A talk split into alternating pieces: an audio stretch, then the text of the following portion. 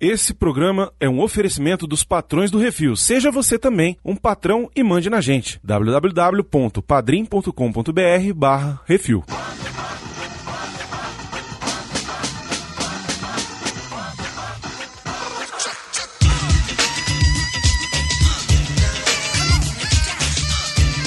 Aqui estou eu, eu estou aqui. Tá sabendo? Você tá sabendo? O que o seu Mr. Amor está fazendo é mandar bala em seus ouvidos com um som que sempre abala, botando na caixa sua bolacha um som que não relaxa. E isso é verdade pura doçura. E a minha surpresa de ter André Filho dublando esse filme. Meu povo, meu povo, o que eu posso dizer? Diga o que eu posso. Eu vi, mas não acreditei. Não acreditei no que eu vi. Vamos viver juntos? Juntos vamos viver?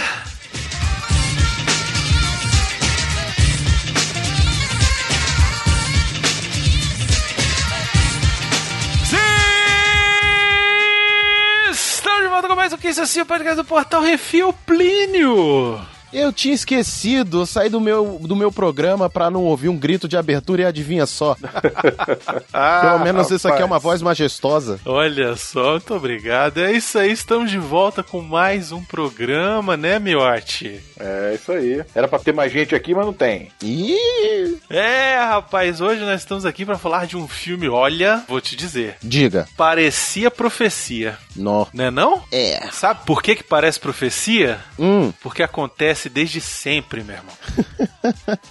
é isso. Estamos falando de Faça a Coisa Certa. Filme dirigido por Spike Lee de 1989. Tá fazendo tenros 31 anos. Olha só que maravilha. Ontem. Um filme engajado politicamente, um filme sobre racismo, um filme sobre minorias e maiorias, um filme sobre violência policial, um filme sobre negritude, sobre viver, sobre ódio, sobre amor. É tudo e mais um pouco nesse filme, rapaz. E tudo isso só desenvolvendo personagem, sem muita história. É só nos personagens, é só no diálogo. E é isso. Tem gente que gostou e tem gente que odiou, que eu tenho certeza que tem gente que odiou aqui. E a gente vai falar aqui tudo. E é isso. Eu sou o Brunão, estou aqui com o Leonardo Miotti. Estamos aí. Estamos aqui também com Plínio Perru, esse negro maravilhoso, esse negro lindo, esse, de- da- daqueles negros maravilhosos, como dizia o, o menino lá do, do esporte, sei lá como é o nome dele, né? Diretamente do PN, rapaz. Obrigado, senhor. O prefeito fica muito feliz em receber esse elogio. Vamos pro Monjinha e daqui a pouco a gente volta pra falar de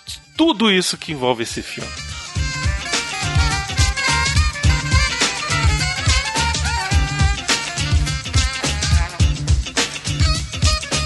É isso assim, programa do Refil.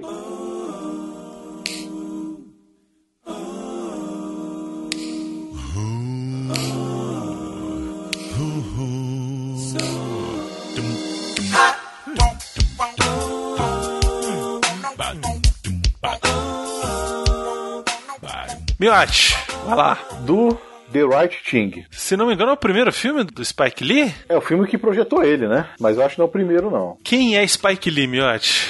Eu prefiro que o Plínio responda, pô. Que isso, cara? Que isso? Ué, não. Tem que ser você, pô. Não, não tem que ser eu, não. Eu, eu sou da zoeira. Eu vim da banda da zoeira. Eu vim causar polêmica aqui. Não me venha com esse negócio, não. Não, tô brincando. Mas Spike Lee, porra, conhecidíssimo por causa do trabalho dele de estímulo à causa negra, né? Todo o debate e, enfim, empodera- empoderamento ou questionamento a questões negras. Aí acho que é um dos grandes nomes do- do cinema negro atual, principalmente, mas já não é de hoje que ele faz filmes. Tem um dos primeiros filmes dele, é, tá até no Netflix esse, é o She's Gotta Have It. Ela quer tudo. Inclusive esse foi transformado em série recentemente pela Netflix, virou uma série. Uma série ou minissérie, uma coisa assim, né? Mas é dele também? Não, né? É dele também, é dele também. Ah, tá. Tem o Febre na Selva de 1991, também famoso. Malcolm X de 92, que tem o Denzel Washington, que tá, pô, a cara do Malcolm X, né, velho? Impressionante como ele fica igual ao Malcolm X nesse filme. Tem o Delroy, Delroy Lindo também. Tem o Delroy Lindo, é verdade. Olha. Exatamente. Angela Bassett. Agora o filme tem 3 horas e 20, velho. É um filme gigante. Haja. Contando toda a história do, do Malcolm X aí, pra quem não conhece. Mais recentemente a gente teve o Infiltrado na Clã, não é, Miotti? Filmaço. Até hoje eu não não assisti, acredita? Não assistiu? Porra. Não assisti ainda. Tem um que eu acho que é interessante a gente falar, que é um chamado Shirak. Esse Shirak é de 2015. Ele é a adaptação de uma peça da Grécia antiga chamada Lisístrata, Uhum. que a galera do, do teatro conhece bem Lisístrata, não é? Sim, o- sim, sim, é um dos Como é que é o clássicos. esquema desse aí? Tu que já fez teatro aí, eu sei que você Ah, mas cabulou o- as é- aulas, mas você vai lembrar dessa merda. As peças gregas, então, cara, é, é assim, pra mim era digna de dormir, assim. Não, mas é porque são textos. Não. Não, peraí, Gabo. Não, peraí. Os textos, velho, as peças eram feitas pra durar três dias, amigo. Eles condensaram num texto que, por mais que o livro tenha 45 páginas, é tipo ler a Bíblia, tá ligado? Vuzeloei. Não, velho, tipo. Mas Lisistra, sei, foda. Lisístradas é, é um- uma das peças mais é, importantes, assim como as, as- engano, agora eu tô em dúvida se é as rãs ou se é as moscas, são, são peças icônicas do teatro, que provavelmente você não vai ver, porque hoje quase ninguém vai, ma vai mais ao teatro e quando vai ver é comédia stand-up, então quem viu teve o privilégio de assistir releituras. É, pois é, de repente vale a pena procurar esse filme. Ele tá, n- inclusive, no, no Prime, pra dar uma olhada, pra conhecer a história da Lisístrata. É claro que é uma adaptação, então é trazida pros, Uhum. pros anos atuais e tal. Provavelmente não tem esse falar embolado também, então de repente fica mais fácil de assimilar. As peças gregas, elas têm um cunho político muito grande, mas é o início do teatro, né? Então, por mais que tenha uma questão política forte, por mais que tenha uma temática eh, mais densa, é ainda um texto um pouco condensado, é um outro ritmo, é uma outra construção e tudo mais. Quando você joga pra cá, pra atualidade, você tem um, um outro desempenho, né? Você bota um outro Aham. ritmo, você coloca uma outra fala. Você não mexe com as estruturas do texto, em quesito de temática, da- do tema central, mas você dá um ritmo e um tom que fique mais compreensível e aceitável e, e até interessante pra quem hoje tá vendo. E esse ano ele lançou um outro filme, né, Miotti? Foi, já temos Vale a Pena também dele. Destacamento Blood, que é bem bacana, viu? É outro filme daqueles, assim, engajados politicamente e tal, que toca em assuntos de racismo, de reparação histórica, e é bem maneiro. Eu gostei pra caramba desse filme. Agora, eu tava vendo aqui, ele lançou agora em maio, cara, um curta-metragem intitulado Three Brothers, Radio Ra- Rahim, que é o personagem que tá no Faça a Coisa Certa, Eric Garner e George Floyd. Ele lançou esse curta-metragem em meio aos protestos anti-racismo que estão acontecendo lá nos Estados Unidos em virtude da morte do George Floyd, né? Além do homicídio do Floyd, o Spike Lee ele também interpretou a morte do Eric Garner, que também foi vítima de violência policial, e nele ele relacionou as histórias do Eric e do Floyd com a narrativa do personagem Radio Rahim, que sofre basicamente a mesma coisa que os dois sofreram no filme Faça a Coisa Certa, que é o que a gente vai falar hoje. Sim. Eu acho interessante uma das coisas que eles colocaram de imagens durante o filme inteiro é que toda hora tem sempre Malcolm X e, e o Dr. King juntos. Aham. Os dois sempre aparecem. Porque eles são dois, dois lados de uma mesma moeda, né? Todos dois queriam a mesma coisa, mas tinham métodos um pouco distintos. Mas era o mesmo ideal, digamos assim. E o filme ele tem bem essas duas moedas colocadas. Tem tanto a parte mais negociadora, mais tranquila, não vamos resolver a conversa, calma aí. A galera do deixa disso, como a turma do vamos botar fogo na porra inteira até todo mundo ver o que a gente tem pra ouvir. E sabe o que é mais escroto? Quem faz esse papel das duas vozes é o mesmo personagem. Também. Que é o personagem que é interpretado pelo próprio Spike Lee, que é o Mookie. Uhum. O Mookie, ele faz isso. Volta e meia ele tá apaziguador e ele é o causador no final. Vamos pra violência no final, né? Tipo, vamos. Sim. É agora. Sacou? Isso eu achei muito louco do filme. Mas enfim, daqui a pouco a gente chega lá.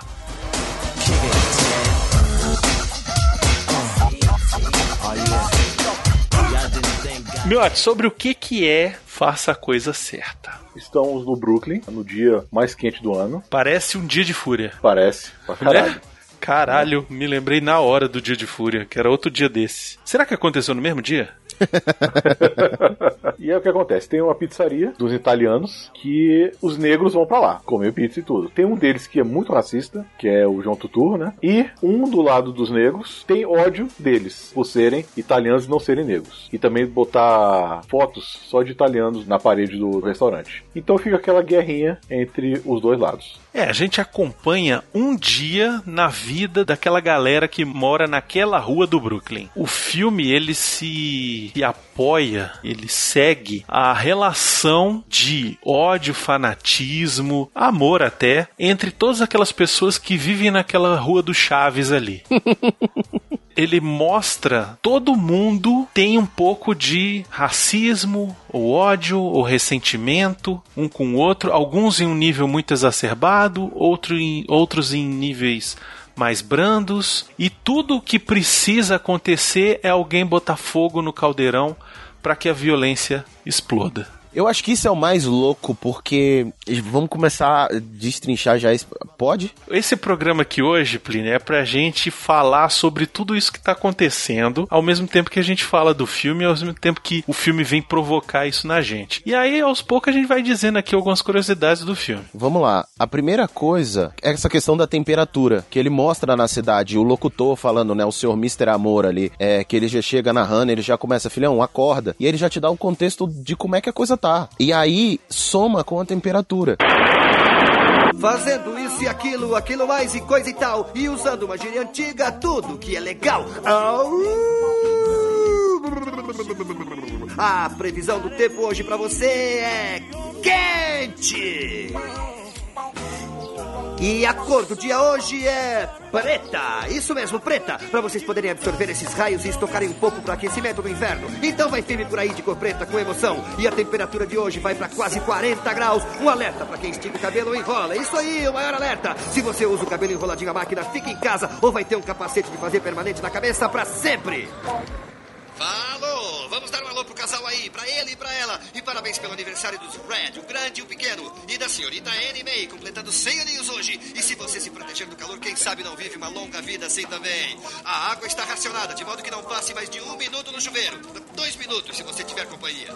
Melhor sair logo zanzando por aí fazendo compras, porque esse Droga. é um ótimo dia do ano pra isso. Ou você vai chegar atrasado no emprego e calor. acaba recebendo um bilhete azul. Assim, vamos lá, acordando, acordando, acordando. Acorda logo e vai à luta. Você me entendeu? Você me entende muito bem. Não queremos ninguém perdendo emprego. Já anda todo mundo meio duro mesmo. Perdendo emprego, a coisa pior ainda mais. Falou? Agora nós vamos falar. A rua está adquirindo vida e nós vamos entrar no maior rock.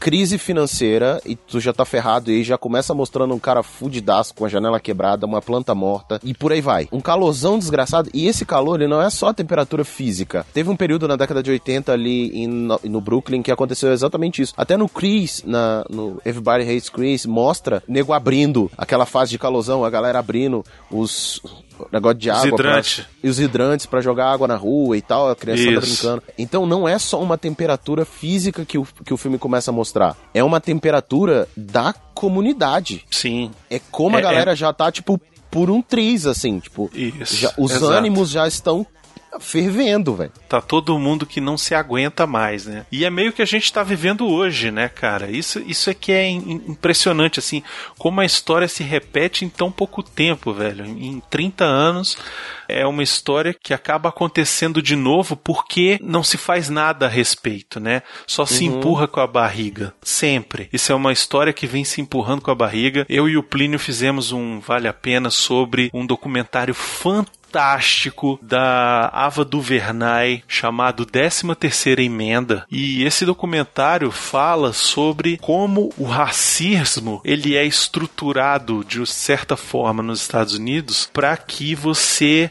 justifique simplesmente continuar mantendo a população preta presa Basicamente é isso que ele fala, porque a 13 terceira emenda da Constituição Americana diz que todo mundo é livre, não pode haver escravidão, desde que a pessoa não tenha cometido um crime ou alguma coisa assim. Então, é, eles usam essa 13 terceira emenda e o documentário meio que conta a história disso para continuar encarcerando a população, principalmente a população negra, a população latina, a população imigrante ilegal, digamos assim. Eu acho que as duas, os- os- as duas peças de provocação, 13 terceira emenda e faça a coisa certa, tem muito a ver uma coisa com a outra, né? Muito. É porque é fato, eu até esses dias estava reassistindo um pedaço de um stand-up Michael Che Matters, um negócio assim. Michael Che alguma coisa. E aí tem uma hora que ele fala, eu não sei se vocês andaram vendo, mas a polícia tá tendo um problema com alguns negros há uns 400 anos mais ou menos.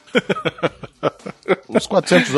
E cara, e eu achei isso top, porque em, em vários momentos do mostra o carro da polícia passando e aí quem mora em cidades como Rio de Janeiro e São Paulo, e aí eu posso falar com mais propriedade que eu conheço mais essa região, mas no Brasil tem outras que provavelmente é a mesma coisa. Acontece um acidente, como agora é filmado por todos os lugares, né, do, do excesso da força, de alguma força seja ela qual seja, e aí, de repente, aparece o cara morto em outro lugar. Ué, mas o fulano foi preso ali, ele, ele tava aqui, e aí ele sumiu, ele foi. E aparece morto em outro lugar. E aí, cara, você viu ali? Não, a gente tem que tirar ele daqui agora. É. E aí, como a gente vai falar isso mais pra frente, não vou estender nessa parte, mas, cara, e é muito isso que a gente vê o tempo inteiro. E tem o picuinha também, tem um fresco, que nem aquele maluco, eu não vou lembrar o nome, que vai correr atrás do branco porque o cara passou com a bicicleta. E, pô, você, você passou em cima do meu tênis e não sei o que. Ah, velho, pau no cu, né? Seu penteiro. Vou, eu vou fazer um boicote lá com o cara da pizza. Por quê? Porque eu não gosto dele. Não, foda-se, velho. Rasga o cu, você não gosta do cara. É sabe? isso que eu acho maneiro, que o filme, ele mostra que os dois lados estão errados. É, tem exageros. E é por isso que a gente chega nessa situação desgraçada. É claro que se houvesse mais amor, se houvesse mais diálogo, e é isso que é o personagem do Radio Rahim. Aquele Uhum. discurso dele de falar do ódio e do amor.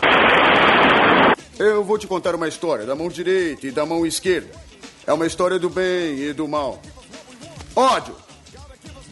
Foi com esta mão que Caim liquidou seu irmão.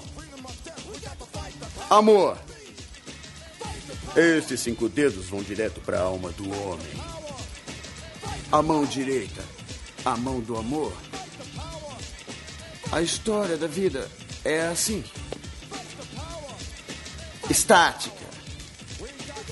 Uma das mãos está sempre brigando com a outra. A mão esquerda arma maior encrenca. A mão direita, amor, está liquidada. Mas aguentem aí, parece que a mão direita está começando a reagir. É, levou a mão esquerda para as cordas, é isso mesmo. É, uh, uma direita fantástica, o ódio se ressente, cai. Uh, uh, a mão esquerda, ódio nocauteada pelo amor. Se a gente ama, ama. Mas se odeia. É isso aí, amor e ódio. E aí tem de todos os dois lados. Você vê que tem uma hora que eles mostram cenas de todos os grupos demonstrando algum tipo de racismo pelo outro. Os brancos odeiam os pretos e os pretos odeiam os brancos. E ali também tem os latinos que odeiam os chineses, os chineses que odeiam Que os. odeiam os que árabes, odeiam os, os árabes. os- é, os judeus, É- né? E por aí vai. É só ódio, né? Um círculo ali de um odiar o outro. E não dá pra sair disso, né? Não, se, se você continuar dentro dessa bolha aí de ódio, vai continuar um matando o outro, odiando o outro, e, e a razão vai simplesmente ser esquecida. Carcamano, cheira a alho, come pizza, fazedor de massa, Vic Damone, Perry Como, Luciano Pavarotti, Sole Mio, desgraçado sem voz. Seu macaco, gorila, dente de ouro, comedor de frango frito e de bolacha, babuíno, cadeirudo, perna torta, nativo, selvagem, jogador de basquete, desocupado, criolo, negrinho, negritim, tetsuno, vagabundo. Pega aí o seu pedaço de pizza, engole e volta pra África. Seu olho puxado que não fala como americano, dono de tudo que é barraquinha de frutas e verduras em Nova York. Fala mal, seguidor do Reverendo Moon, coreano, lutador de kickbox, filho da mãe. Seu comedor de feijão todo metido, morando em apartamento de sapato de ponta bicuda, que só se veste de vermelho, porto-riquenho de meia tigela, é você! É barato. Tem um bom preço pra você. Chocolate, bebedor de caldo de ovo, comedor de peixe defumado, Matsubi idiota judeu. Oh! Calma aí! Calma aí! Dá um tempo! Todo mundo dando um tempo! Quero ver todo mundo parando com essa besteira agora! Isso é a droga da verdade pura! Doçura!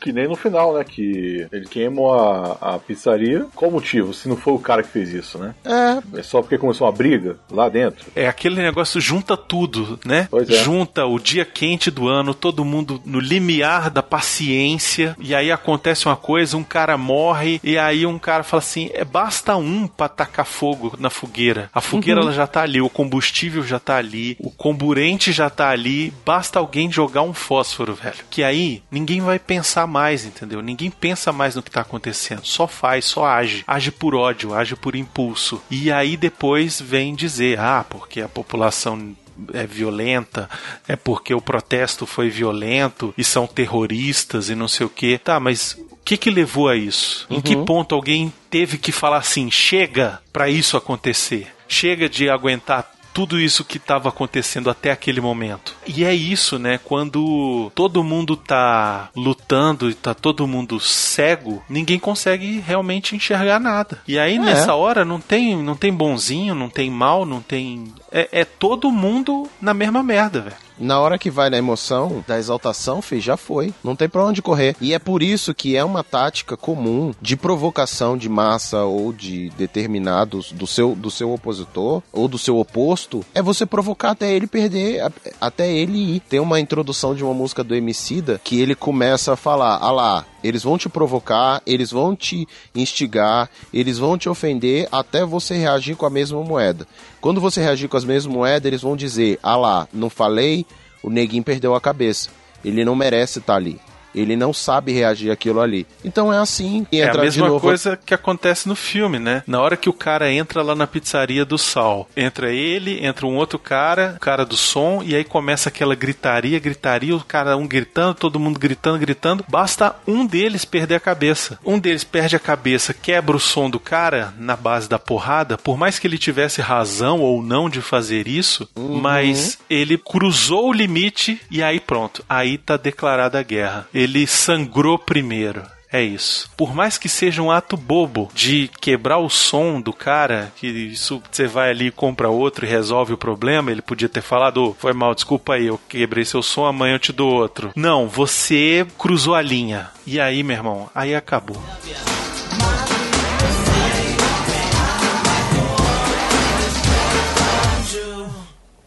Ei, Mook. Mookie. O que, que é? Por que não tem um irmão aqui na parede? Por quê? Pergunte ao Sal, certo? Ei, Sal. Por que não tem um irmão aqui na parede? Você quer irmão na parede? Abre o seu negócio que aí você faz o que quiser. Pode botar o seu tio, o irmão, sobrinha, sobrinho, padrasto, madrasta, quem você quiser. Mas aqui é a minha pizzaria. Só ítalo-americanos na parede. Vai com calma. E você também não vem com história, não. que foi? É tudo muito bonito, Sal, mas você é o dono aqui. E raramente eu vejo algum ítalo-americano comendo aqui. Eu só vejo mesmo os pretos. E já que nós gastamos muito dinheiro aqui, temos direito à opinião. Uh! Você tá querendo encrenca, né? Você é um encrenqueiro. É isso que você é. Tá afim de encrenca? É, sou um encrenqueiro. Estou afim de encrenca. Você enche o saco. Tá sempre vindo aqui procurando problema. Se eu lhe arrebentar a cabeça, como é que você. Moki. Moki, põe o seu amigo pra fora daqui. Ah, agora vai me expulsar daqui também? Vai me expulsar eu não estou daqui? é? expulsando você. Você é que tá se expulsando. O quê? Olha, queremos nossos irmãos na Não. parede. Malcolm X, Nelson Mandela, sabe? Michael Jordan. Para de Amanhã. Anda logo, Moki, tira ele daqui. Eu tô tentando fazer isso. Pega Ah, sua eu fatia. paguei pela minha fatia, Eu cara. sei, Você eu vai sei me pôr pra fora, é? Vai bater na minha cabeça? Vai me chutar pra fora? Tá bom, ah, vamos. muito bem. Eu paguei por Vai, isso vai. aqui. Eu paguei por isso aqui. Olha, boicotem o sal, hein? Boicotem o sal. Ah, eu vou te Boicotem mostrar ele. o que que é boicote. É isso que ele merece. Boicotem o sal. Tá rindo do que aí, ô Branquelo? Poxa, Muki, eu paguei pelo meu pedaço, cara. Eu gasto muito dinheiro aqui. O que está tentando fazer? Que história é essa do que É, estou o que está tentando, tentando fazer? fazer? Eu quero nossos irmãos pendurados Eu na trabalho parede. aqui, cara. Você está tentando estragar o meu Olha, lance. isso é entre esse carcamano e Tentando eu, estragar cara. o meu lance. Não estou, não estou tentando isso, Muki. Não estou tentando estragar o seu lance. Eu sinto muito. Você sente? É. Olha, volta daqui uma semana e a área vai estar limpa, tá certo? Uma semana? Uma semana. Tá, tá, tá. Tá bom. feito, Valeu. Muki, continue preto.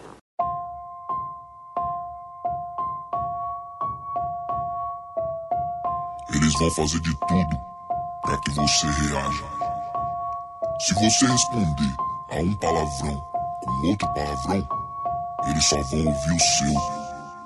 Ouse responder a um soco com outro, eles vão dizer: Ah lá, o negrinho perdeu a cabeça. Eu disse que ele não servia para isso. O inimigo e seus lacaios vem com tudo, joga sujo. E você não pode simplesmente reagir com a mesma baixeza. A gente ganha mostrando em campo, correndo, marcando. Nosso povo precisa de gol, de virar o jogo, não de polêmica. E alcançamos a vitória fazendo isso em campo, não batendo boca fora dele. Ganhamos se o mundo se convencer de duas coisas: que você é um bom cavalheiro e é um ótimo jogador. Zica, vai lá. Laboratório Fantasma 2018. Atraio câmeras, takes tipo tragédia. Efêmera, fama era fake. Esses comédia, focado num padrão tipo. Enfim, vamos falar um pouquinho do elenco, né? Que o elenco desse filme é sinistro. É mesmo. Nós temos o Danny Aiello, que faz o Sal, que é o dono da pizzaria, faz o italiano. E originalmente o Spike Lee queria o Robert De Niro, mas o Robert De Niro acabou declinando, foi fazer outra coisa e tal. E, e a desculpa dele foi de que era um papel muito parecido com os papéis que ele já tinha feito, entendeu? E ele falou: Não, eu quero Uhum. uma coisa nova, um desafio e tal. E aí acabou o papel indo pro Danny Aiello, né? E aí tem a foto do Robert De Niro na parede, né? Tem, pois é. Tem o prefeito, né? O The Mayor, que quem faz é o Ossie Davis. Porra. Cara, ele fez aquele Dois Velhos Rabugento, ele tá no Cliente. Ele já faleceu, né? Faleceu em 2005. Ah, ele tá no 12 Homens Sentença, a refilmagem. Sim, verdade. É. É. bastante coisa. Ele tá no Malcolm X também, no Febre da Selva. E o papel dele é bem maneiro, né, Plínio? Porra, o prefeito é muito da hora. E aí o mais louco é que ele é o. Aparentemente é o, be- o maluco do bairro, né? E aí chega um momento crucial, que aí é a hora que ele fala. Que, de novo. Que eu falando sobre a tensão. Olha como o negócio é tenso e às vezes a provocação ela vem de todos os lados. Você tem uma Isso. pressão da oposição, tipo assim, dos brancos Isso. ali, você vê a discussão, odeio os pretos, pretos, não sei o quê. E é engraçado a discussão.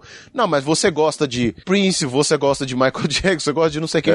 Não, mas é que eles não são pretos. Quer dizer, eles são pretos, mas é um preto diferente. Eles não é, um- são é- bem é preto. diferente pra mim. É, É, essa cena é. é foda. Posso levar um papinho com você? Que é? Pino, quem é o seu jogador de basquete favorito? Magic Johnson. E o seu astro de cinema favorito? Ed Murphy. Quem é o seu astro de rock favorito? Prince. Você é maluco. Springsteen, Bruce. Prince. Bruce. Pino, você vive dizendo negro isso, negro aquilo. E os seus favoritos são todos negros. É diferente. Magic, Murphy, Prince. Não são negros. Quer dizer, eles não são pretos. Ah, ah, olha, eu, eu explico. Eles não são, não são pretos pra valer. Quer dizer, eles são pretos, mas não são pretos pra valer. São mais que pretos. É, é diferente. Diferente? É, pra mim é diferente. Pino, lá no fundo eu acho que você gostaria de ser preto. Sai dessa! Pode rir se quiser, o seu cabelo é mais crespo que o meu. O que isso quer dizer? E você sabe o que falam dos italianos morenos? Sabe, eu andei lendo e ouvindo. Agora vive lendo. Eu leio. Andei lendo sobre os seus líderes. O pastor Ao Senhor Faz Tudo, Sharpton, Jesse, Esperança Viva! Não zombe disso. Esperança Viva! Sem zombaria nisso, não fale assim do Jesse. Ah, e mesmo outro sujeito, como é que chama mesmo? É, pastor Faraman, Farakan. O pastor Farrakhan. Certo, é isso aí. Pastor Farakan. Mas o fato é que, que o pastor Farakan, sempre que fala sobre o dia em que os pretos se erguerão, um dia nós, é o que ele diz, dominaremos a terra como fizemos em nosso glorioso passado. Sim, é isso aí. De que passado estão falando? Tenta me explicar. Nós começamos a civilização. Tá sonhando, cara. Vê se acorda. Pino, vá pro inferno com a sua maldita pizza e o maldito do Frank Sinatra. É? Pois vai você pro inferno e leva o Michael Jackson. E é assim que acontece, né? Tipo assim, não, eu gosto do, daquele cantor negro, mas porra, mas ele, ele é negro, você é preto, você é um pretinho qualquer. Ele não, ele é, porra, ele é um negro, ele é um, sabe, ele é um afrodescendente. Como se fosse um, né, mudou a cor da pele por causa disso. Enfim, porque você gosta dele.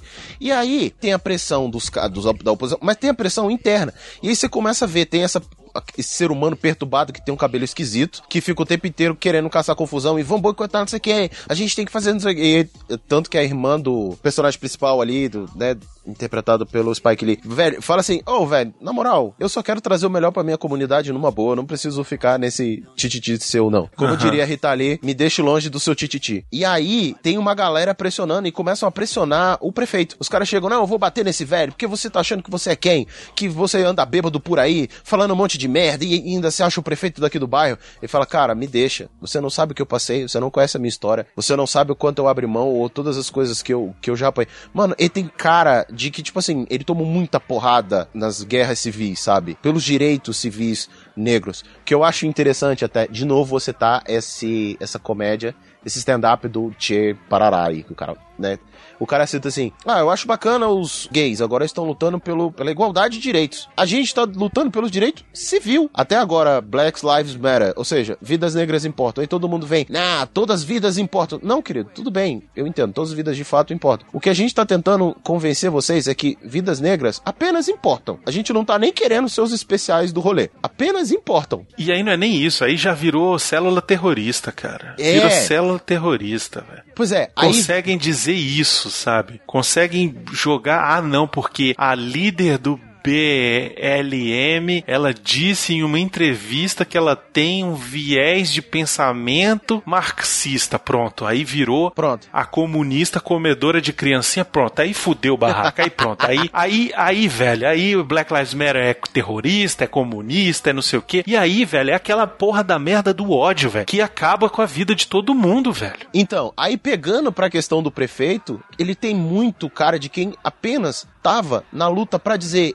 ei, vidas negras importam. Que provavelmente ele quase foi preso injustamente. A vida dele virou uma merda ao ponto dele virar morador de rua, dele parar na porta de um- uma pizzaria semi-falida e falar assim: aí, irmão, o que, que você tem de serviço pra eu fazer agora que me Isso. renda uma graninha? É o cara, toma, escolha a sua ferramenta. O cara pega a vassoura.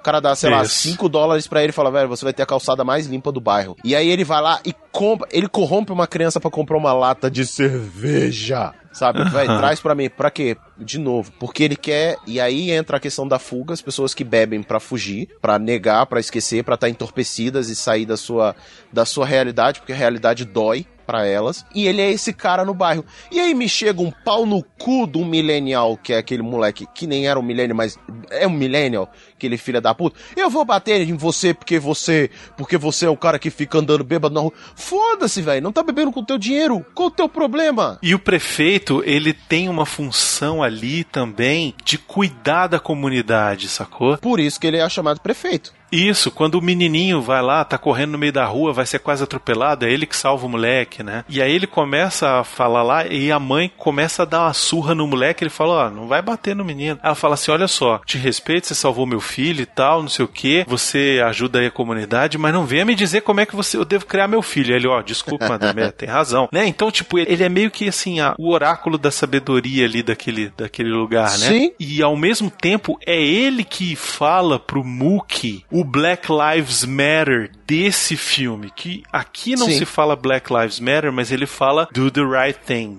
Ele Sim. fala faça a coisa certa. É uma frase que o Malcolm X falou uma vez. Uhum. O título vem de uma citação do Malcolm X que dizia: Você precisa fazer a coisa certa. Qual é a coisa certa, né? É essa que é a grande questão do filme. Faça a coisa certa. O que, que é essa coisa certa? Depende do seu padrão moral. Depende de um monte de coisa, na verdade, né? Uhum. De toda uma situação que você está vivendo para saber qual é a coisa certa a se fazer. E no caso aqui, na hora que começa o pega pra capar, quem tira os, os italianos que estão sendo quase linchados da situação é o prefeito E o Sol, por outro lado, também, ele, ele também é um pouco isso, porque apesar dele ser branco, é ele quem acalma os ânimos e diz assim: não, eu consigo conviver bem com esses caras, eles nunca me fizeram nada. E eu nunca fiz Pois nada é. pra eles. Exato, essa cena é fundamental no filme, né? A cena que ele tá conversando com o filho, estão num, num intervalo lá, o filho falando que não aguenta mais ficar naquele lugar, porque os amigos zoam ele,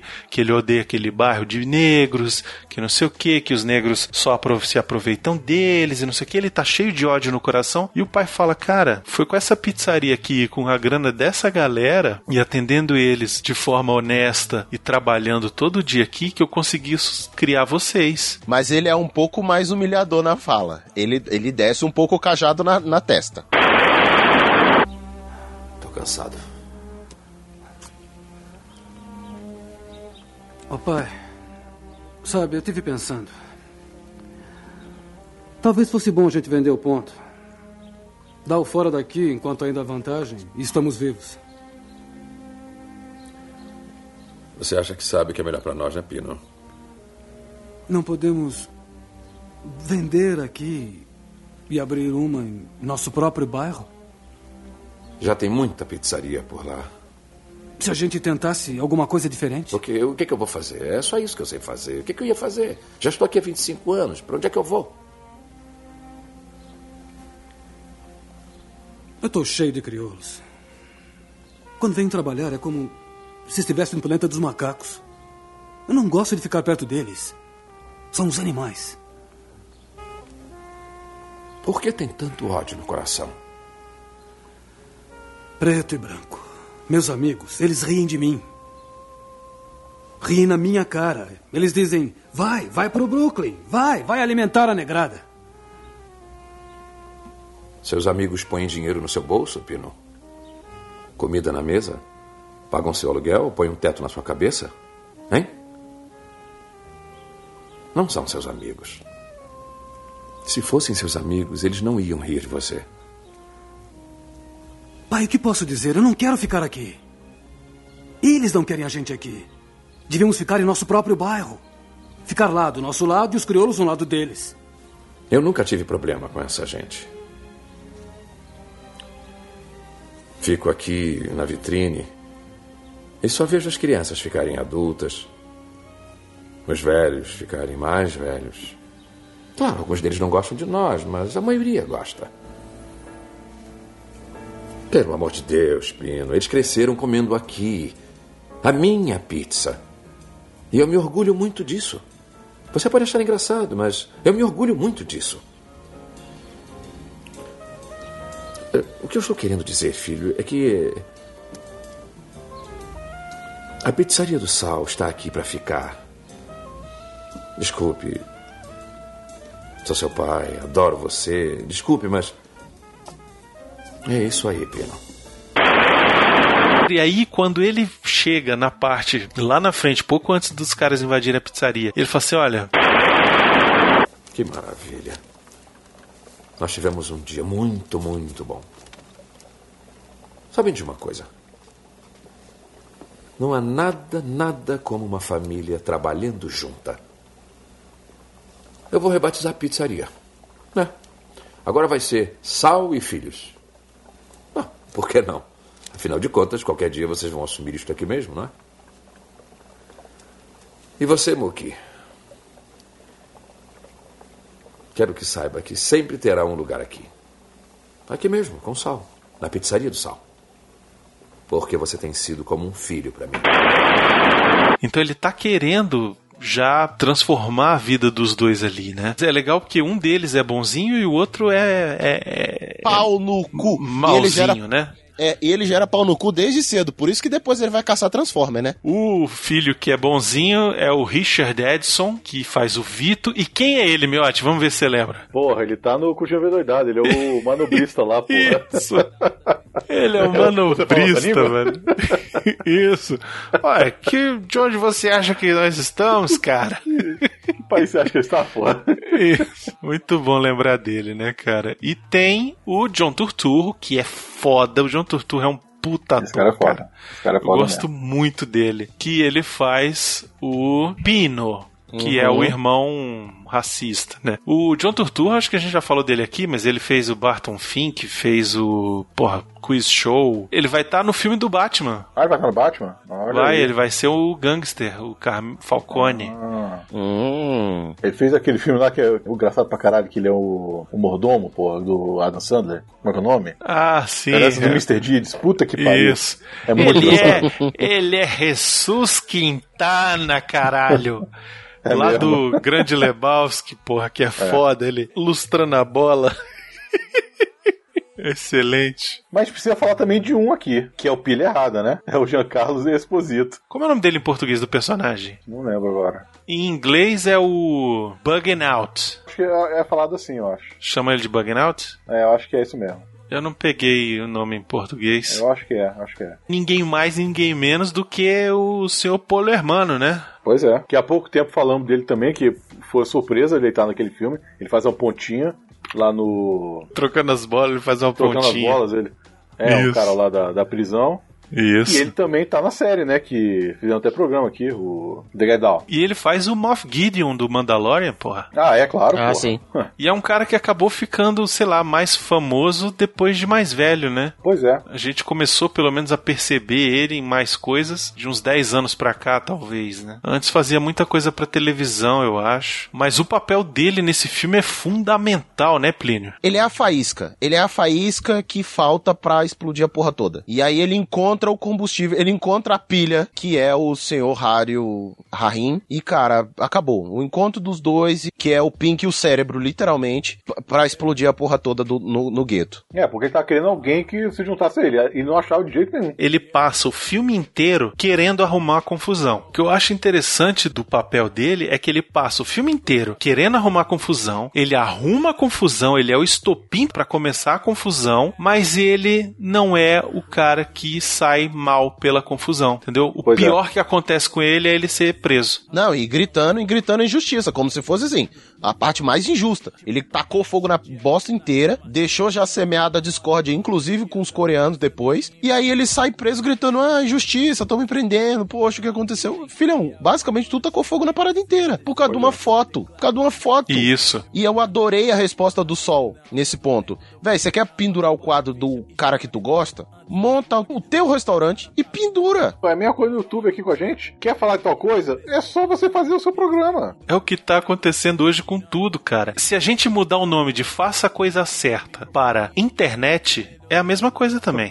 É a mesma coisa, é a mesma coisa. Você muda Faça a Coisa Certa para Brasil 2020, é a mesma coisa, cara. Você muda para Estados Unidos 2020, é a mesma coisa, cara. Nós estamos vivendo o Faça a Coisa Certa hoje. Porque é isso, cada um é um personagem, cara. Se você botar na situação do Brasil, o Bugging Out é o cara que tá aí querendo tocar fogo no STF, entendeu? É o cara que, ao mesmo tempo, é o cara que tá querendo fora Bolsonaro, entendeu? É- Uhum. é- é todo mundo a mesma coisa, sabe? É exatamente, é esse cara. E aí ele vai encontrando o Echo com a galera, vai juntando o grupinho dele. Isso. Até virar um confronto. Aí quando virar um confronto inteiro, que o pau quebrar, alguém tá comendo pipoca e esperando esse negócio pegar fogo porque vai se beneficiar com isso. E aí quando tudo explodir, ele vai ficar gritando: Ó, que mundo injusto, cruel, eu apenas estava lutando. Ah, filho, não, né? Não, né? Quando eu sugeri pra gente falar desse filme, eu me lembrava muito pouco. E eu falei, cara, eu acho que o momento pede a gente fazer um programa sobre esse. Porque a gente tá vivendo uma situação, uma, uma sociedade que anda no limiar da intolerância Pra tudo que é lado. O Miotti sabe bem as coisas que têm acontecido assim entre a gente e tal e não no refil, mas enfim, às vezes uma coisa que você fala, por menor que tenha sido a sua intenção de ofender, a sua intenção era provocar um debate ou começar alguma coisa, mas aquilo é recebido como um ataque inacreditável. E aí de repente a bomba explode, cara. Eu não vou lembrar a frase direito. Eu sei que eu vi isso na internet. Eu não lembro o autor. Então, internet, você que tá ouvindo isso, corrija se você souber. Enfim, comenta no post aí. Em mentes cheias, cabeças intelectualizadas ou ocupadas de conhecimento, vozes de ignorância, elas não encontram espaço. Em mentes vazias, elas encontram eco. Então, assim, a gente não é que estamos no limite da intolerância, a gente está no ponto da ignorância. A gente tem se alimentado de influencers ou de pessoas que influenciam a nossa cabeça. E aí eu posso dizer que eu sou uma das pessoas que alimentam de certa forma isso. Com conteúdos vazios, porque, ah, não, só para humor, porque eu não quero pensar. E aí você vai não se alimentando de coisas que fazem você refletir, crescer, discutir. A filosofia hoje, de forma geral, o entendimento da sociologia, o valor das artes, que fazem a gente questionar, dão exemplos para a gente questionar, o posicionamento social, a filosofia em que nós estamos inseridos, a filosofia que nossos dirigentes ou que a nossa comunidade tem adotado. E a gente não tem dado atenção para isso, para simplesmente ficar prestando atenção em tiros, bombas, joguinhos, gente balançando a raba, fazendo slime, tirando a roupa, e tudo tão vazio, tão oco que a nossa mente tá vazio de pensamentos e de questionamentos de filosofia. Então a gente está sendo manobrado ao bel prazer por quem pensa. E é bem assim, não interessa você dizer que o lado sul e aí eu não tô falando, porque, né? O lado sudoeste é massa de manobra, enquanto o noroeste não é, é gadinho, sabe? Não, velho, tá todo mundo massa de manobra porque tá todo mundo se alimentando mal de conhecimento e tá refletindo mal sobre a sociedade que você tá inserido. E aí, qualquer coisa, e principalmente quando chega nessa situação, ganha eco. A gente vive numa sociedade de divulgação de notícias terroristas, onde a fake news é muito alta, mas a gente não tem paciência nem saco de correr atrás do que é verdade ou que não é, e vai virando uma bomba relógio, porque mente vazia encontra eco num discurso de ódio, seja ele da onde vier. Da onde vier. Eu tenho que odiar o, Black Lives Matter, assim como se eu sou do Black Lives Matter, eu tenho que odiar o outro que é não sei o quê. E aí nisso quebra a estátua não sei da onde. Ah, mas a estátua era de um cara não sei o que. E um vai pegar pelo contexto histórico quem era o personagem da estátua, o outro vai dizer era um monumento importante para minha cidade. Dane-se se o cara era, era um merda lá para trás. Tipo, era um monumento da cidade, seja de vergonha ou não, era um, um, coisa. Quando você tira aquilo dali, a gente nunca mais vai olhar para uma coisa e falar, aquilo é vergonha pra gente. Mas não, beleza, então tá bom, a gente esquece. Esses discursos de ódio vão encontrando eco na cabeça, principalmente da juventude, que tem disposição, tem energia, tem força para tocar fogo no que quer que seja, mas tá se alimentando de Lucas Neto ou de similares. Pera lá, entende? E aí, por mais, amigão, desculpa, por mais politizado que você venha dizer para mim que você é, se você exalta a sua voz, se você altera a sua voz no meio de um discurso, não importa de que lado você esteja. Se você alterou a sua voz, é porque os seus argumentos já foram pro cacete. É isso aí. Mas depende. Se você for da linha Malcolm X, você vai alterar sua voz e tá disponível até jogar uma bomba. Se você for do, do Sr. King, você apenas vai falar mais baixo ou vencer pelo discurso. Então depende. Droga. E aí? Faça a coisa certa. você vai conversar ou você vai tacar fogo? Vidas importam? Até que hora você vai conversar? Até que hora você vai tacar fogo?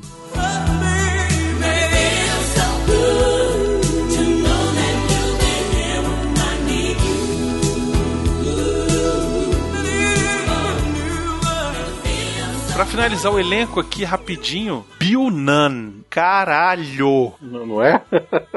Porra, velho. Ele faz o Radio Rahim, que é o personagem que morre no final e tal, enforcado uhum. pela polícia. Mas eu não lembrava que era esse cara, velho. E esse não? cara fez coisa pra cacete, velho. Ele fez o Homem-Aranha lá, ele faz o Robin, é. o Robin Robertson. Não é ele que é o detetive da do Mudança de Hábito, porra? É ele mesmo, tá certo. Sim, é sim. Ih, caraca, velho. Eu fiquei de cara que era ele novinho, né, velho? Muito bom. É. Não, mas calma aí. Pra fechar, não. Você não vai falar do Martin Lawrence perdido ali, fazendo sim, cena Sim, não, né? Esse é a estreia dele, sabia? É a estreia dele? É a estreia dele, Martin Lawrence. O primeiro ah. filme dele é o Faça a Coisa Certa, que faz um transeunte, né? É isso é que ele faz no filme. O filme tem ainda o Samuel Jackson, né? Que faz o radialista ali da comunidade. A voz da comunidade. Tem o Roger Gunver Smith, que faz o Doidin, que é o. Como é o nome dele? O sorrisão, é o sorridente. Smile, é. Sorridente, Isso. Smiley. É. E tem os Rose Pérez, Miotti. Rose Pérez, puta merda. Ela começa dançando, né? No, no, no na abertura do, do Sim, filme. exatamente. A abertura, ela foi baseada naquele filme Bye Bye Birdie, que tem uma abertura também, que é uma branca dançando. E aí o Spike Lee quis ter uma abertura com uma negra dançando, né? Aham. E aí botou ela fazendo aquilo ali e dançando uma música que foi feita pro filme, sabia, Plínio? Pro filme, né? Não. Olha aí. O, essa música o, do Public Enemy foi feita pro filme. Caraca, eu não sabia não. O Spike Lee conhecia os caras e tal, e falou: "Ó, vou fazer um filme que é assim, assim, assado e tal. Queria que tivesse uma música forte de vocês, que falasse de racismo e tal, não sei o quê. E os caras mandaram Fight the Power, que, porra, tem uma letra foda, cara. Cara, Public Enemy, é, assim como Run DMC, que é até citado pela voz da comunidade ali, entre outros grandes artistas, é um dos grandes nomes do rap da década de 80 e tem uma pegada mais intensa. Eu confesso que eu não gostava tanto do, do Pu- Public Enemy justo não só por ser mais explícito, mas por ser mais é, pesado, assim. É. Como a própria letra dessa música já demonstra, ele chama bem pro braço mesmo, assim. Tipo, levanta o rabo e bora, velho. Se ninguém quiser ouvir a gente, a gente vai tacar fogo na cidade. Tem uma parte que é significativa da música que ele fala o seguinte: Elvis era um herói pra maioria, mas nunca significou merda nenhuma pra mim. Perceba o racista que aquele otário era, simples e claro. Ele e John Wayne são filhos da puta, porque eu sou preto e tenho orgulho. Estou pronto, atualizado e empolgado. A maioria dos meus heróis não aparecem em selos. Experimente olhar pra trás e verá nada além de caipiras por 400 anos. Não se preocupe, seja feliz. Era uma encenação, um atolamento. Dane-se se eu disser que pode me bater. Vamos iniciar essa festa agora. Nesse momento, vamos. O que temos que dizer é poder pro povo sem demora, para que todos vejam, a fim de combater os poderes estabelecidos. Combata o poder. Fight the power. E aí vai fight the power até o final. Fight the power. fight the power. Was a hero to most. Elvis was a hero to most, but he never meant to me. Is he straight out racist? The sucker was simple and plain. Motherfucking in John Wayne. Cause I'm black and I'm proud. I'm ready, I'm hyped plus I'm amped. Most of my heroes don't appear in no stamp. Sample look back, you look and find nothing but rednecks for 400 years if you check. Don't worry, be happy. Was a number one jam. Damn if I said you could slap me right here. Get it? Let's get this party started right. Right on. Come on. What we got to say. In order to fight the powers that be.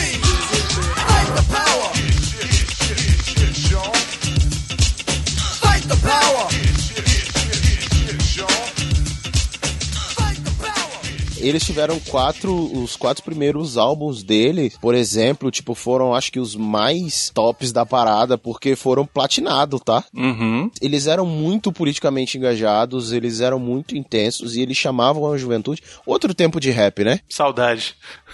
É outro tempo de rap. Na, na época que a galera botava consciência na cabeça dos moleques e não ensinava eles que. Enfim, deixa pra lá. E aí, o, o, o Public Enemy, ele é, como eu falei, assim como o Run DMC, eles foram as referências pra galera pensador. Você, acho que dá pra comparar bem com Racionais. Então, assim, ele chamava pro fight. Era intenso, era político, mostrava a frustração do negro na periferia, das dificuldades que a comunidade passava, expunha muita coisa, da realidade mesmo, assim, jogava na cara. Eu nunca gostei por causa disso, mas era um som realmente pesado, como dá pra ver por essa mostrinha que tem aí do Fight the Power. E a Rosie Paris, ela dança essa música no começo, né? Esse foi o primeiro filme dela, Miotti. Primeiro, olha aí. Inclusive, ela tava mega com medo da cena onde ela aparece nua. O Spike Lee, ele acabou, foi conversando com ela e tal, não sei o que, mas a cena que aparece os seios dela, não apareceu o rosto dela porque ela tava chorando de nervosa, de, enfim, apreensiva e tal. É porque é foda. Estrear com a nudez é foda, né? Pois é, e aí, e aí depois ela viu o resultado e falou, pô, ficou massa, não sei o que e tal. E aí depois ela não teve mais problema com fazer nu no cinema. Ela fez também o Homens Brancos Não Sabem Enterrar e recentemente ela tava no Aves de Rapina, né? Ela faz Isso, é o Rádio Rapina. Ela faz a René Montoya lá. Nesse ponto eu me identifiquei com o Spike Lee. Obrigado, senhor, por essa pele. Obrigado, senhor, por esse seio direito. Obrigado pelo mamilo esquerdo. Eu entendo ele. Não é só isso, né? O momento de intimidade dos dois que o cara, ele vai lá, ela passa o filme inteiro enchendo o saco dele, querendo que ele vá lá ver ela, né? Ó, oh, você Uhum. não presta atenção no seu filho, que não sei o que e tal. Ele falando com ela pelo telefone, não sei o que. Tem hora que ele vai levar uma pizza lá pro radialista e pede pra tocar um disco pra ela. Uhum. e tal. Ele todo, né, tentando agradar e tal, mas nada tá bom pra ela nunca. A mulher reclama de tudo, não sei o quê. E ela tem que pedir uma pizza pro cara poder ir lá, né? Aí o cara vai lá, não sei o quê, e ele chega e fica todo aquele negócio e tal. E aí vai rolar e tal, tá, piriri, pororó. Ela, não, não vai rolar não, porque você só quer, só pensa nisso, não sei o que e tal. E aí ele, não, então vou fazer um outro negócio aqui e tal. E aí ele começa a fazer aquela cena toda lá e, é- e eu acho bem maneiro, assim, porque é uma cena bem, bem íntima dos dois, mostra como eles têm uma relação que tem uma cumplicidade ali, né? Eles já chegaram num ponto em que, tipo, até aquilo ali pros dois tá de boa. Uhum. E segundo Spike Lee, eles escolheram a Rosie Paris durante uma festa de aniversário que ele tava dando num clube em Los Angeles. E aí tocou uma música chamada Da Butt. Que era de um filme anterior chamado School Days, eu não sei qual é o nome em português. E aí rolou uma competição de bunda. Caralho. E aí o Spike Lee Bota. viu ela, viu ela dançando lá em cima de um alto-falante, mandou ela descer porque tava com medo que ela se machucasse e tal. E aí ele ia ser processado, não sei o que. Aí a segurança forçou a mulher a descer, né? Ela xingava o Spike Lee que nem doida e tal. E ele ficou apaixonado na voz dela, tipo, na atitude, sacou? Tipo, dela xingando e não sei o que e tal. Ele falou, porra, meu irmão, vou botar essa mulher no filme. E aí ele sacou na hora, essa mulher é do Brooklyn, eu vou botar ela, não sei o que, e aí botou ela, ofereceu pra ela o papel da, da namorada do Mookie. E aí foi nessa hora também que ele decidiu que, não, você não vai ser só do bairro, não. Você vai ser descendente de porto-riquenho também. E aí pronto, por isso que descendente. pra fazer a miscelânea completa. E aí tu falou isso agora, eu só lembrei da música da Anitta, Luísa Sonza e da outra que é Fight de Bumbum. Pode tocar aí, editor. Bota aí o Fight Finaliza quando vai no chão, vai no chão. Quer tomar surra de bumbum? Finaliza chão, vai no chão. Rádio, Aí, Bugin, como é que é? como tem andado? Na maior, irmão. Ei, você só tem essa fita? Você não curte o inimigo público? É a maior piração. Concordo, mas você nunca toca outra coisa, cara? Eu não gosto de outra coisa.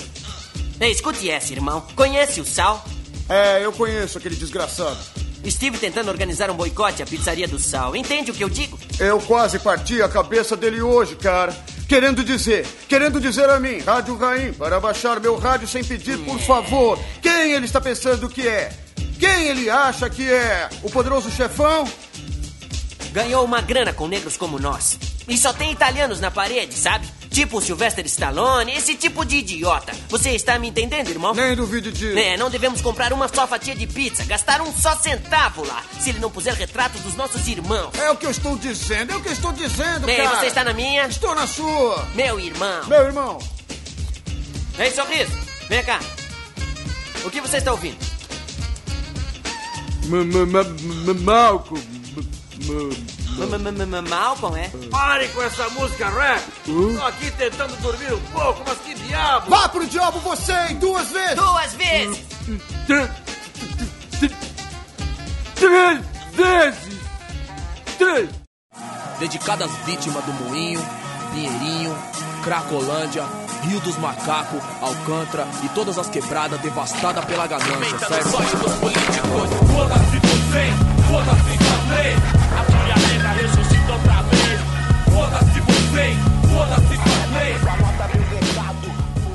Pois é, esse filme, cara, pra você ter ideia, ó, quase que teve um final diferente, viu? Ah, é? O projeto estava originalmente na Paramount. Só que o estúdio, antes de dar sinal verde, ele estava preocupado com o final. E ele queria que o Spike Lee diminuísse o tom do final. Queria um final politicamente mais ameno, sabe? Tipo, eles chegaram a sugerir que o Sol e o Mookie no final se abraçassem e, sabe, fizessem as pazes, alguma coisa assim, sabe? No final. Mas assim, meio que rolou, né? É, não, mas ele queria tipo um negócio assim, tipo Ah, os dois tá. se abraçar e sair os dois andando felizes pela Ah, não, aí é muito Disney. Aí é muito Disney. E aí o Spike Lee recusou, falou: não, pega esse, su- sua ideia e enfia no rabo. Uhum. E aí, no mesmo final de semana, a Paramount falou: então, beleza, não quero. E aí a Universal Pictures falou: opa, pera aí, deixa que eu levo então, tá massa. Não quer, tem quem queira. Pois é, e o Spike Lee deu muito crédito pro presidente da Universal Pictures na época, o Thomas Philip Pollock, pelo apoio que deu ao filme, porque o filme teve sua estreia no Festival de Cannes, causou uma controvérsia, estava sendo planejado para ser lançado no verão de 1989 nos Estados Unidos, mas estava rolando uma pressão política mesmo pro presidente da Universal para lançar o filme só no outono, porque os políticos de Nova York, né, estavam com medo de que rolasse tumulto por conta do, do final do filme, né? E aí ele falou: não, vamos lançar na data prevista e tal, e bancou. E foi isso, cara. E o filme foi indicado ao Oscar de melhor roteiro em 1990. Ele não foi indicado a melhor filme, obviamente a gente já sabe por que Hollywood, Uhum. mas rolou uma parada maneira na hora de se anunciar os indicados a melhor filme, né? Quem tava apresentando nessa hora foi a Kim Basinger e ela largou o texto pra lá e falou assim: ó, a gente tem cinco ótimos filmes aqui e eles são ótimos por uma razão, porque eles dizem a verdade. Mas tem um filme que tá faltando nessa lista que merecia participar, porque ironicamente ele tá contando a maior verdade de todas. E isso é o Faça a Coisa Certa. We, um, we've got five great films here. And they're great for one reason because they tell the truth. But there is one film missing from this list that deserves to be on it because, ironically, it might tell the biggest truth of all. And that's Do the Right Thing. Yes. Yes. Yes. Okay, so on to business. E depois o Spike Lee agradeceu ela e tal, não sei o quê. E nesse ano o vencedor do Oscar foi o Conduzindo Miss Daisy. Da lista aqui que eu tô vendo, os outros são muito melhores que o do Miss Daisy. Pois é, né? Aquela coisa do Oscar, né, cara? Campo dos Sonhos, Nascido 4 de Julho, Sociedade para as Mortes e Meu Pé Esquerdo. Pois é. Porra. Podia ter tirado o Conduzindo Miss Daisy e colocado o Faça a Coisa Certa aqui também. É, seria, pois é. Foda-se, mando aqui, o dinheiro, droga,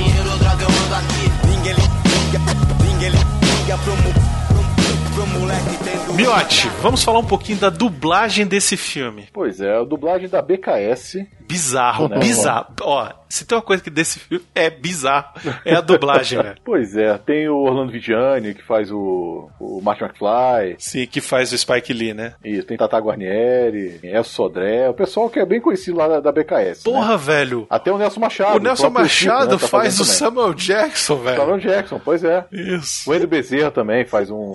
É o Matt Lawrence, é o Andy Bezerra. Isso, pois é. Né?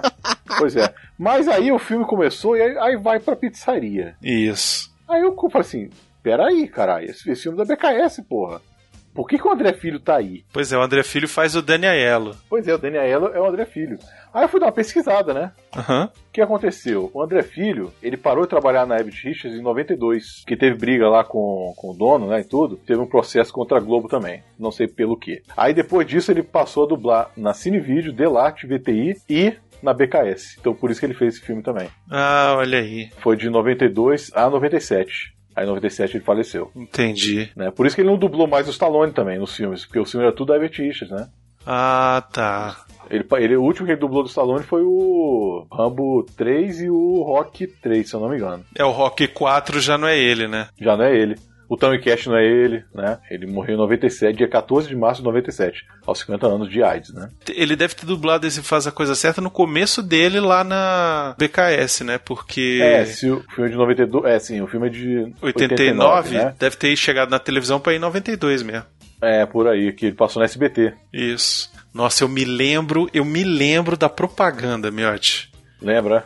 Dele falar, Uhum. faça a coisa certa, o filme, não sei Aham. o que e tal, pela primeira vez na televisão, que passava sempre. Podia ser a 15 quinta vez que ia estar passando e que era pela primeira vez na televisão. Pois é. é mesmo, mas era mesmo. Tem uma outra curiosidade do filme. Tem Hum. uma hora que o Mookie tá conversando com a Jade, que é a irmã dele, eles estão na rua, né? Tem uma coisa que é interessante que acontece no filme, que é o Mookie, que é interpretado pelo Spike Lee, ele tem uma irmã mais nova, que é a Jade, que meio que sustenta ele, eles moram juntos e tal, não sei o que, e ele fica pegando no pé dela e tal, mas você percebe que ele se importa muito com ela e tal. E aí tem uma hora que ele vai, volta para casa, toma um banho, porque tá com muito calor, não sei o que, e aí ele volta pra pizzaria e leva ela, carrega ela porque ela quer almoçar. E aí quem fica dando em cima dela? Denelo. O miote. Uhum. Né? o miote, velho, dando em cima da novinha lá e tal, não sei o que, e ele fica de teretetel pra cima dela. Nossa, porque você tá muito bonita, vou preparar aqui um negócio especial pra você, não sei o que. Ah, não, me dá duas fatias. Não, duas fatias de pizza não, vou fazer um negócio aqui fantástico pra você, não sei o que. E o Muki fica tipo cabreiro, né? Putaço. E ele acaba uma hora lá, ele se emputece, falou: Jade, vem aqui que eu preciso falar com você. E eles vão lá fora. Eles vão lá fora e na parede tem um grafite escrito assim: Tauana disse a verdade. Isso é uma referência a um caso, um suposto caso de estupro e sequestro que aconteceu em 87 de uma mulher chamada Tauana Vicenia Brawley. Essa mulher era uma uma negra de Wapperdings Falls, em Nova York, que acusou quatro homens brancos de estuprá-la em novembro de 87. Segundo ela, na verdade não, ela foi encontrada dentro de um saco de lixo em 28 de novembro de 87. Ela tinha insultos raciais escritos em seu corpo e estava coberta de merda. E ela disse que foram quatro homens brancos que tinham feito aquilo e estuprado ela. E esse virou um caso nacional e tal, não sei o que. E aí foi pra júri. E aí, sabe o que aconteceu? Disseram que ela tinha inventado tudo. Ah, mas é claro. Vou dar duas boas razões pra isso. Ela é negra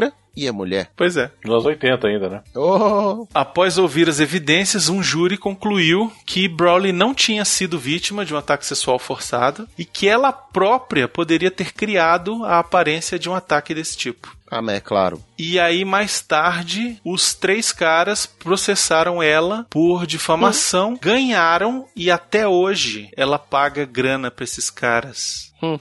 É mesmo? É, trabalha pra pagar grana pra esses caras. É, falar o que, né? É mimimi.